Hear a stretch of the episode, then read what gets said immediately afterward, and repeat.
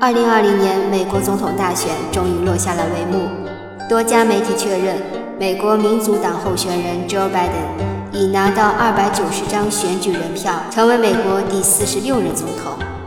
拜登，美国历史最年轻的参议员，美国历史最年老的总统。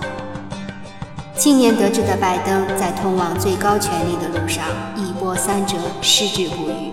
如今以七十八岁高龄当选总统，可谓大器晚成。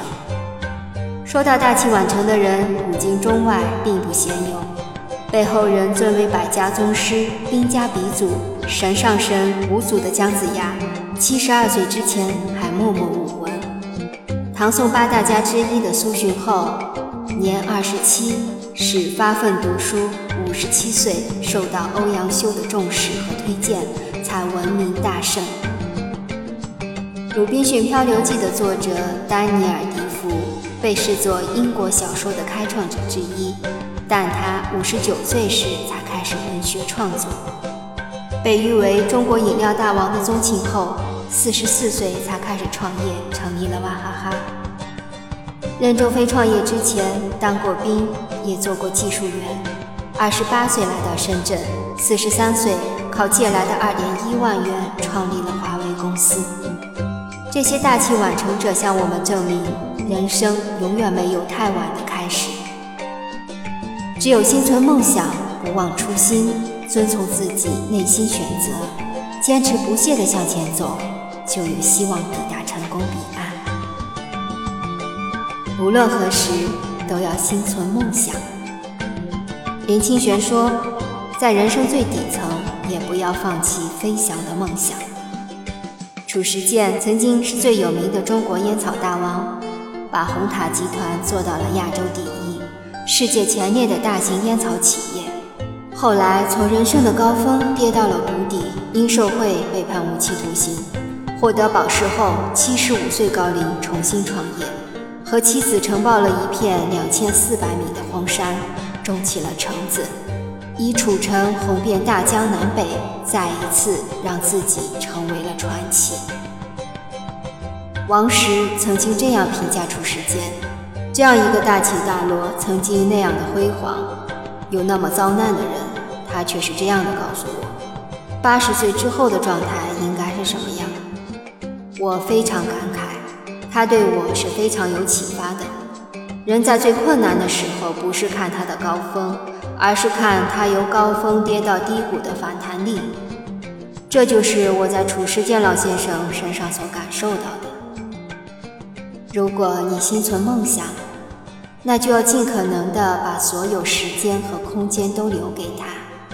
历史上有一个很了不起的人，叫陆羽，他是一名弃儿，长大后他给自己取了陆羽的名字，意思是漂流在陆地上的。一根羽毛，他立志要喝遍天下的茶，饮遍天下的水，于是从九岁开始就一直旅行。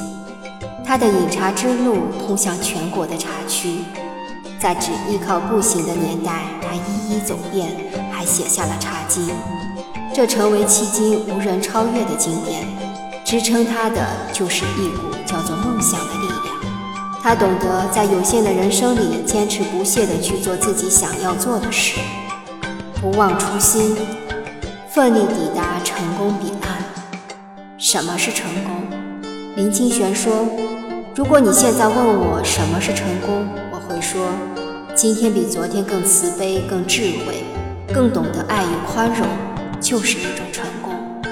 如果每天都成功，连在一起，就是一个成功的人生。”不管你从哪里来，要去到哪里，人生不过就是这样，追求成为一个更好的、更具有精神和灵气的自己。在通往成功的路上，有急流，也有险滩，只有不畏艰险，知难而进，才有希望到达光辉的顶点。无论生活怎么艰难，无论环境多么恶劣，都不要停下前进的脚步。无论别人怎样的不理解，无论别人如何评价，都要不忘初心，永不放弃自己的梦想和选择。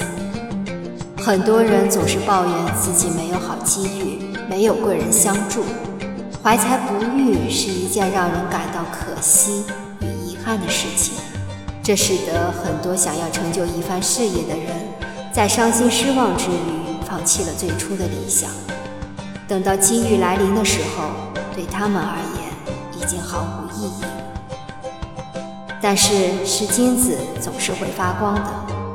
任何人都不要轻易地放弃自己的追求和理想，坚持下去。或许现在前面是一片黑暗，但谁又能保证这不是黎明前的黑暗呢？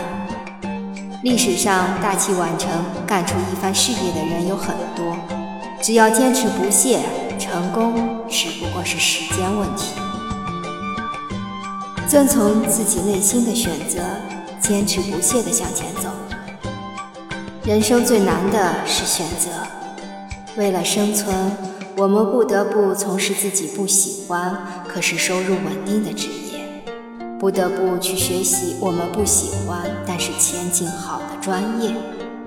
面对选择，有的人屈从了现实需要，硬着头皮去做自己不喜欢的工作，带着遗憾，平平淡淡度过一生；有的人遵从自己内心选择，为之不懈努力，过上了自己想要的生活。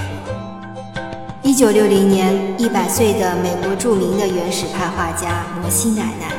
收到一个日本青年的来信，他在信中说：“不知该不该放弃那份令人讨厌却收入稳定的职业，以便从事自己喜欢的写作行当。”摩西奶奶回信说：“希望这位年轻人能遵循自己内心的选择生活，因为只有做你喜欢的事，上帝都会高兴地帮你打开成功之门。”哪怕你已经八十岁了。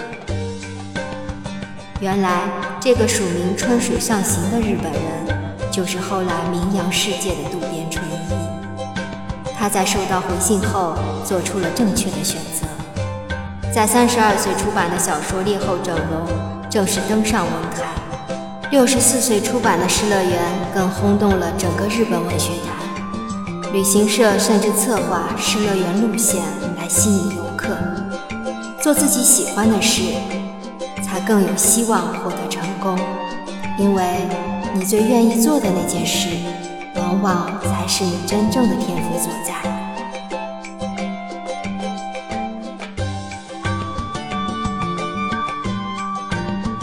本文编辑：魏红文字坊，主播：小菊菊。关注我，爱你哦。